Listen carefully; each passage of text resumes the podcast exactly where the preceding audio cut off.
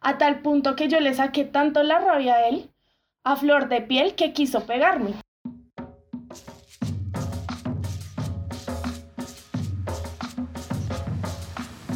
No, parce, no salgas con imbéciles. No salgas con imbéciles. No salgas con imbéciles. No salgas con imbéciles. Un podcast creado por Ana María y Vanessa.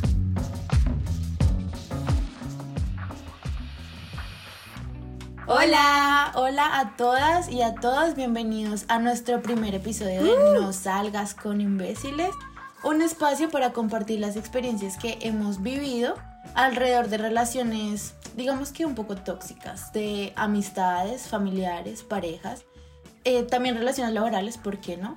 Pues bienvenidos a este primer espacio, espero les guste un montón, es nuestro experimento, es nuestra primera prueba, entonces ojalá nos salga muy bien. Así que en este maravilloso primer episodio tenemos a nuestra primera invitada hermosa, a la cual llamaremos Camila. Camila, por favor. Hola, un gusto estar acá en este espacio y compartirles, digamos que una experiencia un poco tóxica, pero que sé que va a aportar mucho a la vida de muchas personas que pueden estar pasando por la misma Mm, situación. Claro que sí. Exacto, ese es el propósito. Bueno, llamamos a Camila Camila porque recuerden que en este espacio no vamos a relevar eh, información personal ni de Camila, ni de su compañero sentimental, ni de las personas que estuvieron participando como en esta historia, porque no es la intención. La intención es siempre, eh, no sé, más bien alertar, ¿saben? Hablar sobre eso que nos ha pasado, que hemos identificado, pero no para nada juzgar ni poner en juicio a nadie. Entonces, bueno, Camila va a ser el nombre de nuestra compañera del día de hoy. Bueno, nuestra amiga Camila decidió compartirnos, o bueno, contarnos su mega experiencia tóxica con nosotras, con el que fue su pareja y con el que actualmente es el papá de su hijo. Listo. Entonces, nada, igual dejemos que Camila nos cuente cómo fue esa hermosa u horrible experiencia que vivió. Y ya cuéntanos qué te trae por estos lados, Camila. Bueno, pues fue una relación muy normal, nos conocimos, empezamos a salir, fuimos a diferentes lugares, compartimos con amigos de él, porque pues tengo que aclarar que desde el primer momento yo me alejé completamente de mis amigos porque él fue una persona muy tóxica desde el inicio. Digamos que esa fue la primera bandera roja que debía haber visto, pero que nunca vi. Dejé literalmente mi vida a un lado, así pasaron digamos que muchos meses. Y mm, de una u otra manera yo empecé a frecuentar mucho con él, digamos que ese espacio personal que es eh, la casa, estarme quedando todos los días prácticamente con él. Dejé, digamos que de un lado también mi familia. Y de una u otra manera así pasaron, digamos que aproximadamente 8 o 9 meses, hasta que un día resultó que estaba embarazada. Y, y obviamente ese día pues digamos que fue un poco chocante para mí porque pues yo pensaba, digamos, en mi carrera, en lo que quería estudiar, eh, las cosas que quería hacer, mi futuro. Sabía muy bien que él no iba a salir tan perjudicado como quizás yo sí. Pensaba mucho en mis papás, obviamente, en lo que iban a decir. Y pues cuando le conté la verdad me sorprendió la reacción porque él desde un momento se, se mostró muy, como muy empático con eso. Desde el primer momento lo aceptó bien. ¿Tranquila? Sí, o sea, todo el tiempo él estuvo de acuerdo, me dijo que pues íbamos a salir adelante. Eh, de una u otra manera, digamos que nos organizamos, hablamos con nuestras familias y pues así empezó, digamos que nuestra relación. Al pasar, digamos que los meses, obviamente el man cuidaba mi embarazo y demás, pero pues él sí seguía viviendo su vida de fiestas, de tomar, de compartir con sus amigos, mientras que pues obviamente yo dejé de lado mi vida completamente. Y bueno, eh, así digamos que pasó mi embarazo, muchas veces en incertidumbre, porque él no llegaba a la casa o llegaba a la madrugada. Y digamos que obviamente en ese estado uno tiene las emociones a flor de piel, entonces me la pasaba llorando, preguntándome qué había hecho mal, por qué las cosas tenían que ser así, pero pues...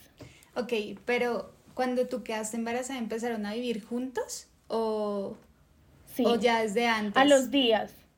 Lo que pasa es que yo me quedaba con él, o sea, en su casa, pero digamos era cada ocho días, cada tres días, o sea, no era algo continuo. Pero ya cuando quedé en embarazo y digamos que hablamos con mis papás y todo, la opción que tomamos fue irnos a vivir. Bueno, y así, así pasó mi embarazo. Ya después nació el niño. Después de que nació pasaron como dos semanas, digamos que él me estaba demostrando que realmente se había tomado como la paternidad en serio, como debía ser. Que iba a estar ahí todo el tiempo para nosotros y demás, pero pues a las dos semanas fue la primera noche que no llegó. Me apagó el celular. Imagínate yo con todos los dolores que después de un parto, o sea, las emociones, la cabeza dándome por todo lado. O sea, eso fue horrible. Y saber que... Sin dormir. Exacto, sin dormir. Aparte, él así de chiquito, yo todo el tiempo estaba preocupada. La cagué. No, ahí ponemos un punto. Sí, no te preocupes, que ponemos el pitico. Saca nombres de Bueno. absolutamente nadie, mucho menos de tu hijo. Sí, sí, sí. No te preocupes. Bueno, y entonces... Me encanta. Entonces, no dormí nada, llegó al otro día como a las 7 de la mañana, ya para salir, y me dijo como, ay, eh, no, se me apagó el celular y, y ya, o sea, me tengo que ir a trabajar y ya. Como si eso fuera algo muy normal, o sea, él lo tomaba de la manera más normal mientras que yo me preocupaba, yo no sabía qué hacer, o sea, me desesperaba completamente y bueno, de una u otra manera, así fueron pasando muchas noches más en las que o no llegaba o llegaba muy tarde. Eh, y yo, ¿Y cómo llegaba? ¿Llegaba borracho? Llegaba, Obviamente. mm, obviamente la mayoría de las veces llegaba tomado, obviamente la aparte, imagínate todo el día estar trabajando, salir a eso, tú llegas a la casa es a dormir, no quieres hacer nada más. Claro. Entonces, la, como la cotidianidad de nosotros fue esa. Él llegaba era a dormir, ni siquiera a ver al niño ni nada. Y bueno, así fueron pasando los meses. Digamos que yo sabía que eso estaba mal y aún así como que lo aceptaba y dejé como que siguieran pasando las cosas así. Hasta que un día él conoció pues a una muchacha y pues ese día, no sé por qué, eh, a mí no me cayó para nada bien la noticia. O sea, yo sentía que algo estaba mal ahí. Pero bueno, antes de, de llegar a, a esa parte, cuéntanos un poquito. Bueno, el man salía, salía, se tomaba sus tragos, hacía lo que quería, volvía a la casa a la hora que quería. ¿Y cómo estabas Sí. tú? O sea, si ese era el diario de él, trabajar, ir a tomar, llegar a dormir e irse, ¿cómo estabas tú, sabes? ¿Cuál era tu diario? ¿Cómo, ¿Qué pasaba en tu vida? Porque la de él evidentemente seguía siendo la vida de una persona como, ¿sabes? Un joven que está Sin sin responsabilidad. responsabilidades. exacto. Pues claramente yo dependía económicamente de él. Entonces, eso hacía que de una u otra manera él tuviera un control sobre mí. Yo no podía salir con mis amigos, no podía disfrutar, eh, no podía hacer muchas cosas que pues a mi edad debían ser. Y yo no podía. ¿Y normales, deberían ser Eh, normales. aproximadamente cuando mi hijo cumplió cinco meses, yo empecé a estudiar porque pues decía como ya es hora de que pueda volver como a retomar mi carrera y demás. Y yo empiezo a estudiar, pero entonces yo no podía tener amigos porque pues te imaginarás cómo era de ¿Por tóxico. celos? Ajá, exacto. Ah, Entonces yo no podía hablar que tenía un amigo, no podía hablar que tenía un trabajo, o sea, en la universidad yo solamente tuve amigas y precisamente por eso, para no pelear, para hacerlo sentir seguro, cosa que pues no debía ser así. Y bueno, ahí bueno, ya pasó lo de cuando conoce a esta muchacha, la conoce y yo desde ahí dije todo mal, o sea, hay algo que no me cuadra. Yo empiezo a buscar respuestas porque porque él no me las da. Yo sabía que algo estaba pasando entre ellos, pero de una u otra manera él no quería ser sincero conmigo, a pesar de que yo siempre le exigí la verdad por encima de todas las cosas. ¿Y cuáles eran sus excusas? ¿O por qué sentiste que había algo que no estaba bien? Porque bueno, lo normal era que él saliera con sus amigos y llegara tarde, eso pues estaba claro, ¿sí? Pero cuando conoce a esta muchacha, apagaba el celular, no me respondía en toda la noche, eh, no me dejaba coger el celular, se ponía súper nervioso si digamos yo veía algo no sé, en su celular, en sus redes, en lo que fuera, y se ponía, mejor dicho, empezó a tratarme muy mal, a distanciarse. Obviamente, pues yo empecé a notar todos esos cambios y eso fue lo que me hizo entender que... Y aquí hay algo súper importante, ¿no? Y es que fíjense cómo... Como, a Todas ver, las banderas rojas empiezan a o florecer. sea, hay un montón. Sí. Yo creo que podríamos enlistarlas. Yo creo que son todas. o sea, las sí, principales. La historia es la, la historia de la bandera roja. pero pero eh, creo que es muy importante, o sea, a ver, si ella estaba haciendo, digamos que todo por cuidar de su hijo, Ujú. si estaba intentando... Y de su relación de también. su relación, ¿saben? Como una mujer comprometida con su relación, que cocina, que arregla, que no debería ser esa la Y que hace responsabilidad. todo lo posible para no molestarlo a él. Exacto, como dejarlo vivir su vida Claro. y, y un poco hacerse al lado y decir yo soy la mamá y lo voy. O sea, claro, hay muchas cosas que nosotras empezamos a hacer. De pronto somos conscientes, pero lo hacemos, ¿sí? Como que todo La, nos lleva a a la, eso. la sociedad nos liga a ciertos Total. papeles y nosotras los asumimos sin darnos cuenta. Súper tranquilas, ¿no? Y Como- creo que eso fue totalmente lo que me pasó. Digamos que nosotros también asumimos el hecho de em, terminar de criar a un hombre que ya se supone Total. debería Sí, estar. es que no tenías un hijo, tenías dos. Tenía Ay, dos. Qué horror. Exacto. Y a, y a muchas mujeres les pasa, ¿no? Uf. Creo que acá Sí, creo que también es por eso. Nos llevan a ser muy maternales y, ¿saben? Como nos enseñan a, a ser las cuidadoras y saben y a los hombres cómo ser quienes, como que son los Se proveedores. divertir también. Como ¿sabes? yo soy el que pone la plata, yo soy el que trabaja, entonces yo Y por tengo lo mismo pueden hacer lo que quieran.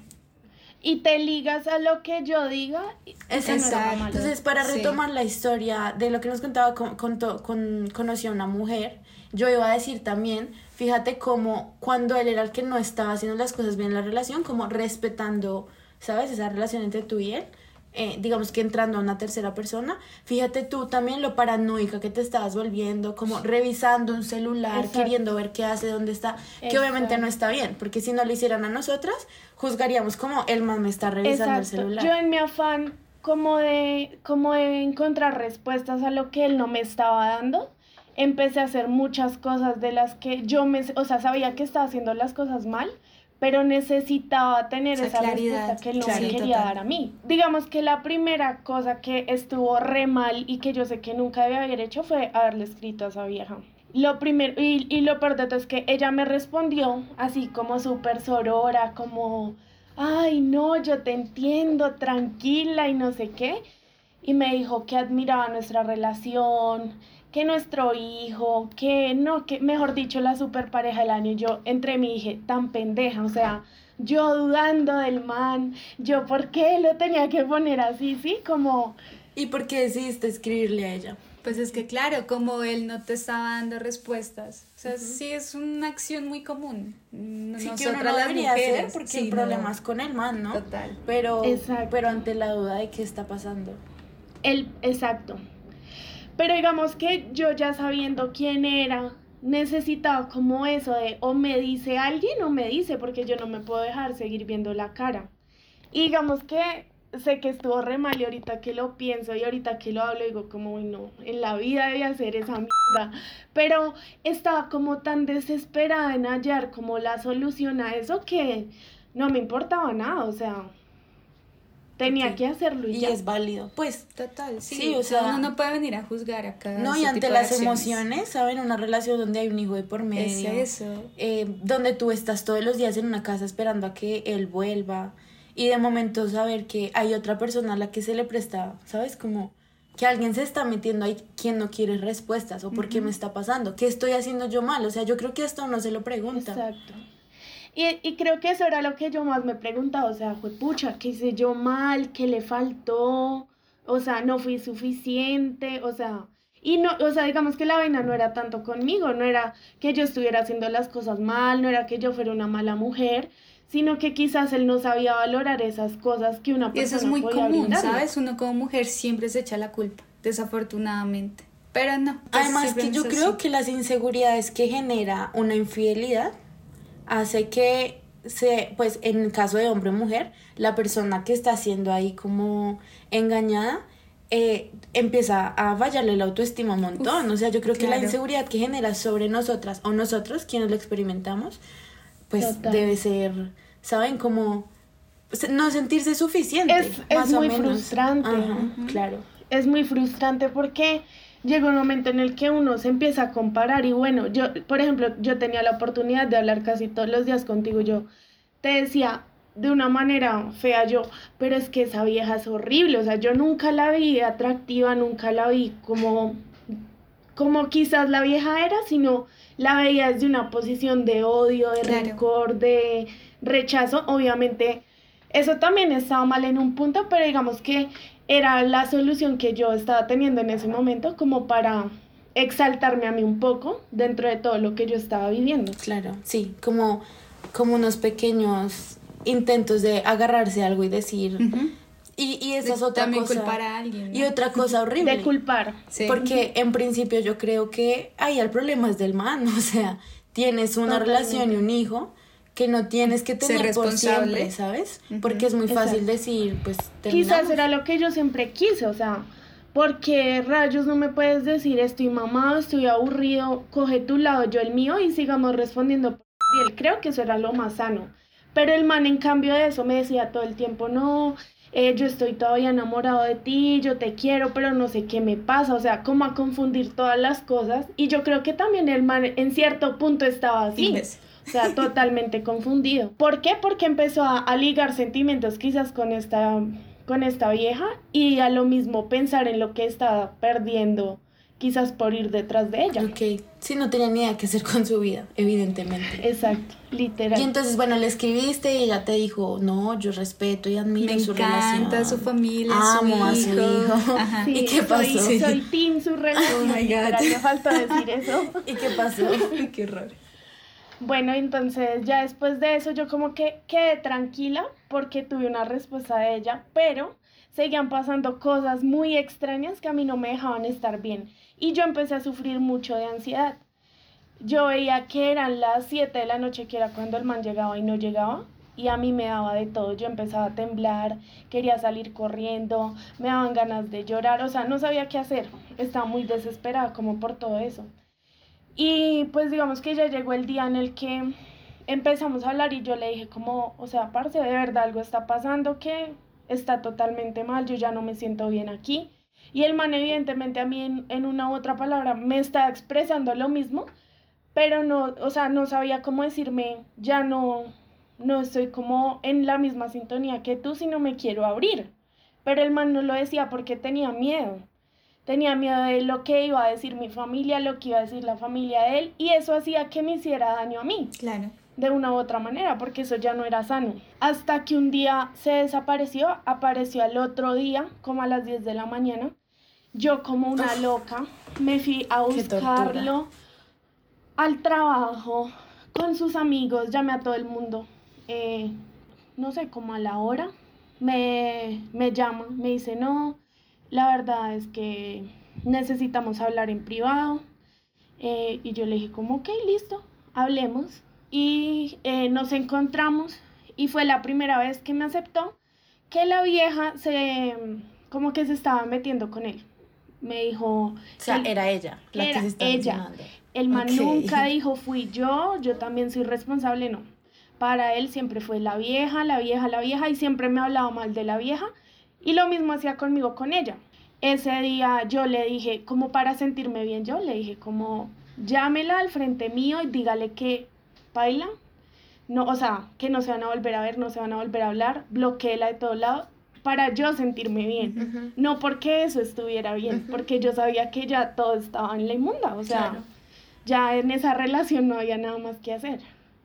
Y digamos que eso es algo egocéntrico y que la mayoría de personas solemos hacer, ¿no? Como primero pensar en, en lo que uno está pasando y, y mirar cómo, cómo hacer que uno se sienta bien de una u otra manera y no pensar quizás en lo que en realidad es mejor.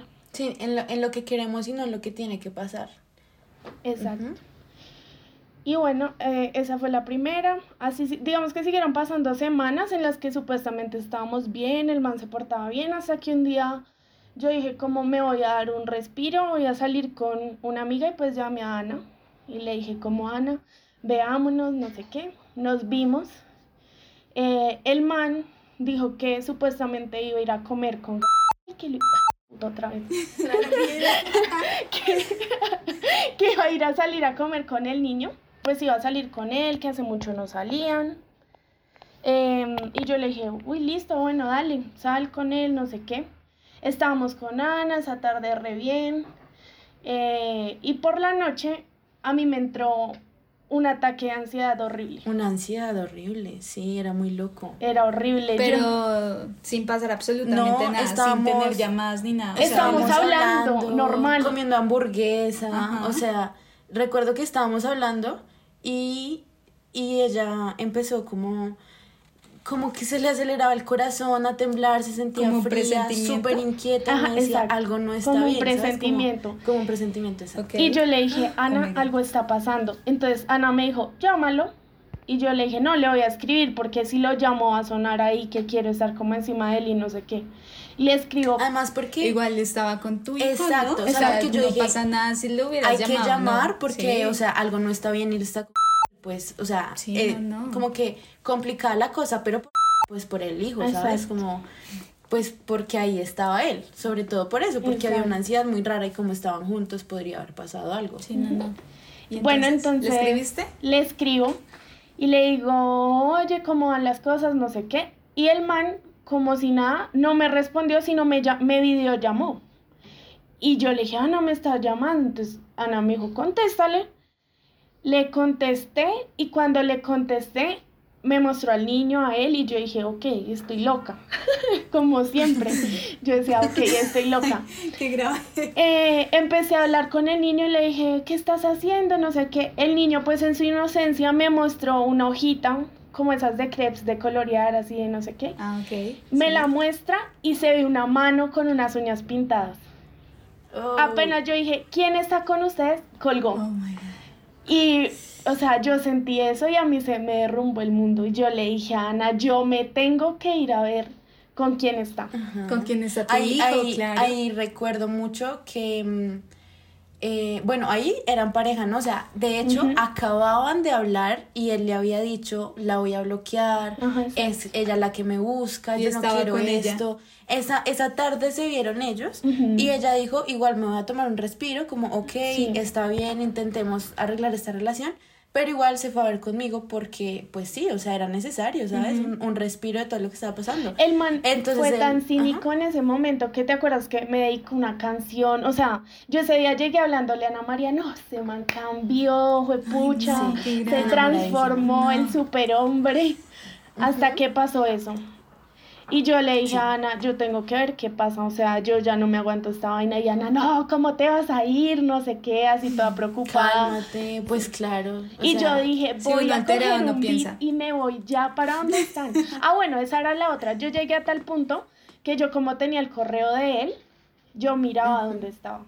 Y eso era lo más tóxico a lo que yo llegué. Un, montón. sí. Horrible, pero Sentía como tantas cosas que necesitaba la respuesta sí o sí de alguna manera que el universo me la fuera a dar y creo que esa era una forma como de estar tranquila, ¿sí? Entonces, apenas miramos, ¿te acuerdas que vimos la ubicación y yo te dije, está donde esa vieja? O sea, cuando la vimos yo te dije, allá vive esa vieja, allá está con ella y no sé qué. Cogí el beat y, y llegué allá y ya no estaban, pero yo llamé a Ana y le dije, como Ana, eh, ya no están. Y Ana me dijo, no, pregúntale a, a la gente que los atendió ahí. Yo me fui a- hasta, la, hasta la registradora. Allá estaba pues una persona en la caja y yo le dije como, oye, acá estuvo un tipo con unas, o sea, lo escribí, con un niño y me dijo, sí, y estaba con una muchacha así, así, así. Yo le dije, Ana, este es un hijo, de-". Mejor dicho, yo me regué y lo traté re mal. Y le dije, me voy a ir a la casa, Es un imbécil. me voy a ir a la casa imbécil. y eh, digamos que ya llegué a la casa, yo, yo no sé de dónde saqué el número de esa vieja, la traté re mal. Ay, no. Le dije que con mi hijo no se metiera, o sea, eso fue horrible. A tal punto que, bueno, él esperé que llegara y nos agarramos, obviamente. Yo le dije, ya sé todo, usted es un imbécil, porque le Tal tiene cual. que llevar a mi hijo a, a esa vieja, o sea, se supone que usted y yo tenemos una relación, eso no está bien, bueno, nos tratamos muy mal. A tal punto que yo le saqué tanto la rabia a él, a flor de piel que quiso pegarme. Y ahí fue cuando yo dije, no más, o sea, ya no puedo más. Y llamé a mi papá y le dije, papi, recógeme, yo ya no voy más con este man. La mejor decisión. y cogí, empaqué mis cosas, las de mi hijo, y nos vinimos a donde mis papás. Horrible. Bueno, ¿y, y entonces qué? ¿Te volvió a buscar? Eh, ¿Se quedó así? Ah, obvio, obvio. El man duró aproximadamente como un mes intentando volver conmigo. No, yo creo que más, como dos meses. Detrás y... Pero entonces tiene una cosa. Él como le decía mentiras a la vieja, que yo era una loca, que yo lo buscaba, que yo no sé qué. Entonces la vieja a mí me tenía o me tiene todavía en el concepto de que yo era así, que yo era la que me le metía al man por los ojos y nunca era así el man era el que venía y me buscaba y perdóname y me haces falta. Y, o, sea, tú eres la mala de la historia. Yo soy la mala de la historia. Claro, a ti te decía, ella me busca y ella le decía, o sea, el hombre era un... Otra, y otra cosa es que afortunadamente la familia de él fue muy bonita conmigo, porque de una u otra manera se dieron cuenta de las cosas como pasaron. Sí. Y eso a él lo llenó mucho de rabia. ¿Qué tal? Porque la familia obviamente se seguía preocupando por mí, por él, es el día de hoy que todavía... Entonces el man vive como con esa ira de que yo los envenené cuando nunca fue así. O sea, yo solo, ¿qué hice? Contar la verdad. El man está con otra persona y yo ya no puedo hacer más ahí. O sea, estoy mamada de pelear contra algo que ya no voy a poder vencer. Y, y, digamos que así pasó hasta que un día yo decidí vengarme. Jesús. que no sean así, ¿tú te acuerdas? ¿Cómo así? Eh, era, era el cumpleaños era el cumpleaños de mi hijo, bueno, como dos días después del cumpleaños de mi hijo, y em, digamos que el man se suponía que ya tenía una relación con ella, y yo de, de loca, porque yo sabía que, que obviamente ya las cosas entre los dos no estaban bien. El man me dijo, ay, que volvamos y que no sé qué, estuvimos juntos. Y yo ardida y dolida le dije a la vieja como estuvimos y ahí verá usted si lo perdona. El man es una porquería, o sea, mejor dicho, mal ahí. Eso no está bien. Cosas que no hay que hacer. Muy mal, muy mal, no lo hagan. Pero es que claro, uno con ese mal genio, o sea, con mucha rabia. yo entiendo cómo ese tema de venganza, eso no está bien. Y no sé si a ti te trajo algo después, o sea, no sé si te obviamente, trajo un beneficio. Obviamente después yo digamos que no me sentía mal de haberlo hecho, me sentía tranquila. Pero tú después piensas las cosas racionalmente y obviamente dices como, uy, no, eso estuvo re mal, re mal en todos los sentidos de la palabra. Y obviamente todas las cosas que yo hice, porque digamos que en el hecho de buscar respuestas, de que saliera todo ya, que yo quería saber la verdad, hice muchas cosas que uno cuerdamente no hace. Claro. Pero digamos que en ese desespero yo hice muchas bodas, muchas, muchas, muchas. Y yo creo que, digamos que para ir como haciendo... Énfasis en nuestras banderas rojas. Sí, o sea, creo lo primero, fíjense cómo nos convertimos en todo eso que no queremos ser, ¿saben? Por, por una relación que no está funcionando, o sea... Eh, supongo, lo que tú dices, no sería esta yo como pensando, ¿saben? Como con la cabeza fría, pero lo hice y podría uno juzgarse en ese momento y ser, o sea, claro, si no lo hicieran a nosotras, nuestras parejas, como, ¿qué te pasa? O sea, ¿quién eres? Pero nosotras lo hacemos, nos convertimos en cosas horribles porque como... No, y yo era una de esas de las que decía como, ay, a mí me hacen eso y yo me voy a la primera. Y no fue así, fue todo lo contrario. O sea, yo como que insistía en quedarme tratando de resolver algo que Pero no también tenía es por el tema del niño, ¿no? Yo creo que eso implica, influye un montón. muchas eso influye un montón, claro. Porque yo pensaba un montón en, ahora va a crecer sin su papá, ahora va a tener que lidiar con el hecho de que estemos separados y, o sea, como que todas esas cosas me hacían enloquecerme literal, porque yo pensaba era solamente como en mantener algo que... Pues te hacían actuar de la manera en la que actuabas. Y además, sí, o sea, y hay muchas cosas alrededor. ¿Qué va a pensar mi familia? Cuando les diga que ya no estoy con él. Cuando tal cosa. Cuando llegue a tal lugar. O sea, es una carga que no sé ni siquiera por qué tenemos que tener que encima. O sea, es nuestra vida, ¿sabes? No le importa a nadie por qué se fue. Y, y mira que uno lo, o sea, uno lo empieza a ver cuando empieza a sanar. Uno en ese momento no ve las cosas así. Por ejemplo, mis papás se alegraron un montón ya después de de ver que se había como arreglado eso y no me dijeron como, ay, no, se tiene que volver. No, me dijeron, bueno, está bien, mejor. Exacto. Está mejor. Exacto, acá. no mejor solo para ti, sino también para, para el niño. Yo me preocupo es por el niño, porque no me imagino esa toxicidad todos los días y el niño va a crecer con Todos eso. los días. Eso es, es malísimo. O sea, esa separación fue lo mejor que pudo haber pasado. Bueno, y entonces cuéntanos en qué quedó eso, o sea, emocionalmente qué te trajo, ¿sabes? Como cómo terminó eso, cómo le diste el cierre a ese episodio que obviamente ya está sanando un poco. Yo, yo empecé a salir con un muchacho eh, que actualmente es mi pareja, pero las inseguridades fueron horribles más que todos los primeros meses porque solamente podía pensar en que me iba a hacer lo mismo, en que iba a jugar conmigo, tenía la necesidad de llegar a revisarle el celular, hasta que yo dije un día como, bueno, haga o no haga, si me tengo que enterar, me voy a enterar y ya. Sí, y yo no voy a tener la culpa de eso. Y digamos que aprendí, digamos eso, que por más de que tú hagas y seas lo mejor del mundo, eso no va, no va tanto en ti, sino en la persona que tienes al Es lado, cierto. lo que va a Sí, marcar la es cierto. diferencia. Igual, bueno, un montón de banderas rojas Ay, podemos sí. identificar acá, ¿no? Yo, yo anoté un montón de cosas y ya tengo un desorden que ni Ya tienes una lista. Yo empezaría como ¿Sabes yo por cuál empezaría? Por el hecho de al inicio de la relación preferirlo a él, o sea, como prioridad, cerrarse. y de alejarse de sus amigos y Sí. eso. Yo tenía la misma. Tal para cual. mí, Amiga. esa es la primera red flag. para mí, la primera es que te termines alejando de todo tu espacio y te encierres en esa persona, mujer. De toda hombre. tu vida, o Sí, sea. exacto. Que dejes a un lado tu vida por compartir con la de otra. Con Creo que esa otra es la, más, ¿sabes? Como. Pues desde ahí empezaron. Desde ahí uno ya, mm, ¿qué está pasando Sí, aquí? eso no Porque debería no- pasar. eso no es más, pasar. en un momento pasó contigo. Imagínate, Camila, que Ana en un momento se alejaba completamente de mí Sí, es cierto. y se, se encerraba mucho en su novio y eso no está bien. Es cierto. Y tú eres mi, mi amiga. Es cierto, es cierto, yo creo que esas son las primeras actitudes a las que hay que como que hay que tener mucho cuidado y no solo con de pronto las personas que lo hacemos nos encerramos mucho y no somos conscientes. No son conscientes, Pero es sí. importante que las otras personas que lo identifican lo hagan saber. Le hagan caer en cuenta uno. Precisamente para eso es este espacio, ¿no? Claro. Porque no solamente, a ver, digamos, puede ser que Camila no haya venido hoy porque está en esta relación, ¿saben? A contarnos porque estaba en esto y no quería salir de ahí. Pero puede ser que yo, Ana, haya visto cosas y le haya dicho a Camila, vieja, abre los ojos, por favor. Y eso es importante en las Alertar relaciones que vamos conociendo. Exacto, ir alertando. Eso es, eso es muy importante. Sí, para que no vuelva a pasar, para acabar con todo eso. Dios mío. Otra bandera roja, a ver.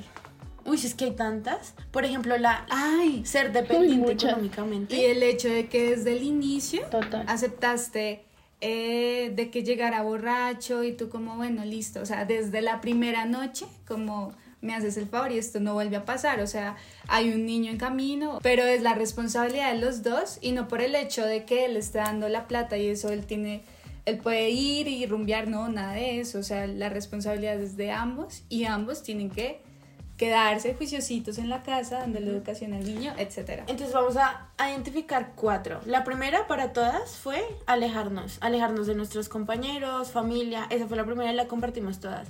Vane dice que eh, esa como... Pues aceptar ese tipo de aceptar, acciones. Exacto. Yo digo que la independencia, no ser eh, dependiente económicamente es muy importante, porque eso también te liga muchísimo a tus posibilidades, lo que puede ser uno que no, necesito plata, quiero salir pero no tengo cómo, o sea, depender económicamente me parece que es supremamente difícil y es algo que no deberíamos permitirnos jamás, ¿saben? Siempre buscar esas libertades que, que es que, que tenemos, o sea, como, a ver, son como obligatorias, necesitamos de eso. De- y, y por parte y parte, que ellos dependan de nosotros económicamente, también implica una relación de poder muy fuerte, sí. que creo que no es sana. Entonces, esa sería la tercera. Sí, tiene que ser 50-50 para que Exacto. ¿Y cuál sí. sería la cuarta para ti? La más así. La más. No, yo digo que cuando ya me iba a pegar, o sea, cuando ya me iba a pegar, yo digo, no, mm, mm, ahí ya no el fue. freno. Y me encantó, me encantó que lo hayas detenido ahí de una vez, Porque, o sea, si el man intentó golpearte, A seguro más adelante ya seguro te golpea. Exacto. O sea, de hecho, cuando digamos que ya empiezan a pasar esas cosas de, de que nos tratáramos mal y todo eso, desde ahí ya debía haber sido como no, baila, o sea, esto ya no va a funcionar. Porque cuando se pierde el respeto ya se pierde todo. Sí, y ahí va una cadena. Perder los espacios. Eh, como luego él sus espacios, pero tú no los tuyos, ¿sabes? Estar borracho todo el tiempo, vueltas que no, ¿saben? Eso, eso es lo que yo digo, él nunca dejó su vida a un lado, mientras que yo dejé absolutamente todo. Digamos que a mí no me molestaba estar con mi hijo, o sea, a mí me parecía bien, que estaba bien. Pero digamos que él sí nunca dejó esa vida de sus amigos, de tomar, de pasarla bien y yo sí en la casa, eh, digamos que teniendo las cosas listas, tanto de él como del niño, cuando entra a la universidad, entonces corra a la universidad a recoger al niño y, o sea, todas esas cosas, mal, mal ahí. Sí, no fue equitativa. No fue para nada. Pero aquí la primera y ya sacamos un montón de, uf, de banderas rojas.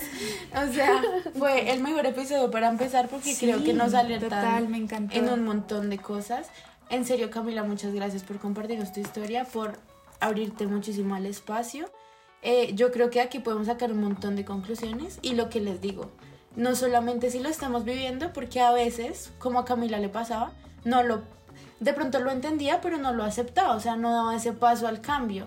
Pero si nosotras estamos desde afuera viéndolos como hermanas, amigas, amigos, primos, lo que sea, y estamos alrededor, Sí, porque no solo nos pasa a nosotras las mujeres. No. También hay mujeres súper Sí, posesivas. sí, sí, claro, tal cual. Pues bueno, muchísimas gracias por contarnos tu historia, gracias por animarte. Esperamos que como estas historias... No, gracias a ustedes por este espacio, que yo sé que van a haber muchos más que Seguramente, sí, sí, sí. seguramente.